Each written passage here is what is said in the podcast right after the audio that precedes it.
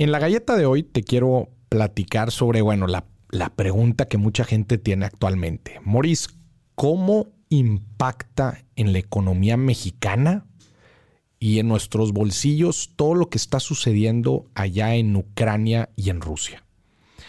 Para los más perdidos, para la gente que de plano no sabe, eh, pues bueno, no, tiene el contexto de todo esto y que, y que no cree que algo así nos pueda afectar a nosotros, bueno, lo primero que, que tenemos que entender es que vivimos en un mundo globalizado.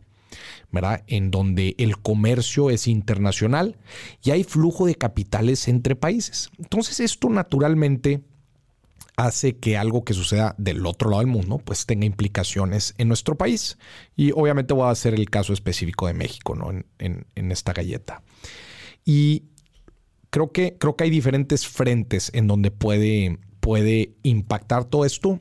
Obviamente voy a hacer la aclaración de que esto es una noticia en desarrollo, ¿verdad? Que es algo que se está está en estos momentos y que, pues bueno, puede suceder cualquier cosa de un momento a otro, pero creo que voy a trabajar un marco conceptual bastante entendible de las posibles implicaciones. Y dado eh, dos factores muy importantes, ¿verdad? Que son eh, la profundidad de la coyuntura, ¿verdad? O sea, qué tan, eh, qué tan grave se vuelve esta, este conflicto ¿verdad? Que, bueno, pues hace algunas semanas parecía no ser del todo muy grave, pero pues desde la semana pasada todo esto se ha puesto bastante, bastante delicado con pues ataques eh, indiscriminados a civiles y, bombardeos en las principales ciudades. Entonces, bueno, pues eso obviamente agrava la situación. Eso por un lado, la profundidad del, del, evento, ¿no? Y número dos, la, duración del evento. No es lo mismo que sea algo que dure unos tres meses, un mes, algo que se extienda inclusive por años.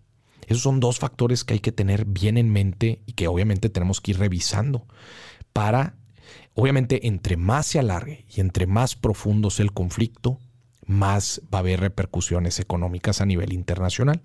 Y a nosotros en México, ¿cómo nos afecta? Primero que nada, la depreciación del peso. ¿Verdad? El peso eh, el valor del peso, el tipo de cambio, pues es acorde oferta y demanda, ¿no? Y obviamente situaciones complejas como estas, como esta que estamos viviendo, pues pone pues un poco nervioso a los inversionistas y al, mercado internacional que se mueven a activos menos riesgosos como es y a monedas menos riesgosas como termina siendo el dólar. Entonces no es, una, no es un tema solamente del peso, sino, sino de todas las monedas al final que se deprecian un poco contra el, el dólar. ¿Verdad? Entonces, este es uno de los principales temas. Podemos esperar una depreciación que, al momento de estar grabando esta galleta no es muy grave, ¿verdad? De hecho, en el año eh, se ha depreciado un 0.74%, está en 20 dólares, en 20 pesos, perdón, con 63 centavos. Eh, entonces, este es uno de los principales indicadores del sentimiento del, público inversionista internacional, la depreciación del peso contra el dólar. Podemos esperar que pues a, mayor conflicto puede haber una mayor depreciación del peso contra el, contra el dólar. Eso por un lado. Número dos, el precio internacional de los commodities. Aquí estamos hablando del petróleo y del gas. Eh, Rusia es el, es el segundo productor más importante de petróleo y de gas a nivel internacional.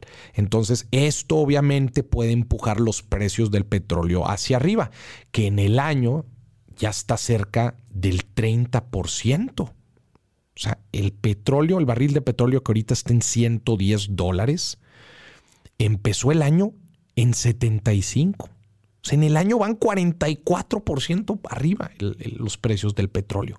Que esto, pues obviamente el petróleo impacta en muchos de los insumos, entre ellos la gasolina.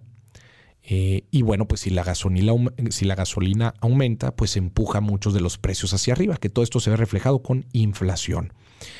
Acuérdate que el año lo empezamos con inflaciones altas.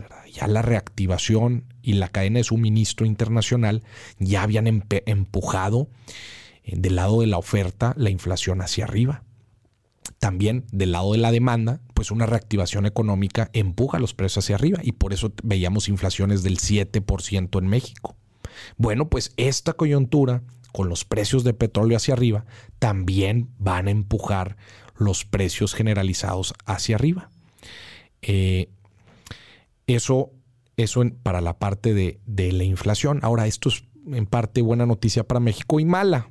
Buena por Pemex, ¿verdad? Porque, pues bueno, somos nosotros productores de petróleo y bueno, pues ahora se va a vender más caro nuestro petróleo, eh, nuestro barril. Pero bueno, pues de otro lado nos afecta también por el tema de las gasolinas, porque nosotros no producimos la, totalidad de la gasolina que consumimos y pues los, eh, los em, estímulos eh, los incentivos eh, a los impuestos, ¿verdad? De la gasolina, pues ahí también, los subsidios, perdón, a la gasolina, pues eso también nos, nos eh, termina afectando a las, a las finanzas públicas. Los mercados, en lo que va del año también, bueno, entonces, volviendo, eso era para el tema de los commodities y los precios internacionales de materias primas, específicamente el petróleo y el gas. Y bueno, estábamos hablando de la inflación, ¿verdad? Que tiene presiones a la alza y bueno, pues los, los bancos centrales ya empezaban el año luchando contra inflación, subiendo las tasas, ¿verdad? Que en México está en, en 6%. Eh, pues ahora probablemente vayan a batallar un poco más para luchar con esto y sigan subiendo la tasa, que pues esto va va a mermar quizás un poco la reactivación económica, que sí ya de por sí era, era un poco baja. ¿no? Las bolsas internacionales, bueno, las bolsas, la verdad es que a inicio de año, ya también, antes de toda esta coyuntura, ya veíamos que no les ha ido bien. El, el Standard Poor's 500 en Estados Unidos, 7,69 eh, a la baja, ¿verdad? Las tecnológicas con el índice del Nasdaq 13, 13% a la baja en lo que va del año. Eh, Bitcoin, ni se diga para todos los amantes de las criptomonedas, pues lleva ya un, invierno que desde hace seis meses, ¿verdad? Seis meses para atrás va 15% abajo. Eh, el índice de precios y cotizaciones en, en México, bueno, no le ha ido tan mal en lo que va del año.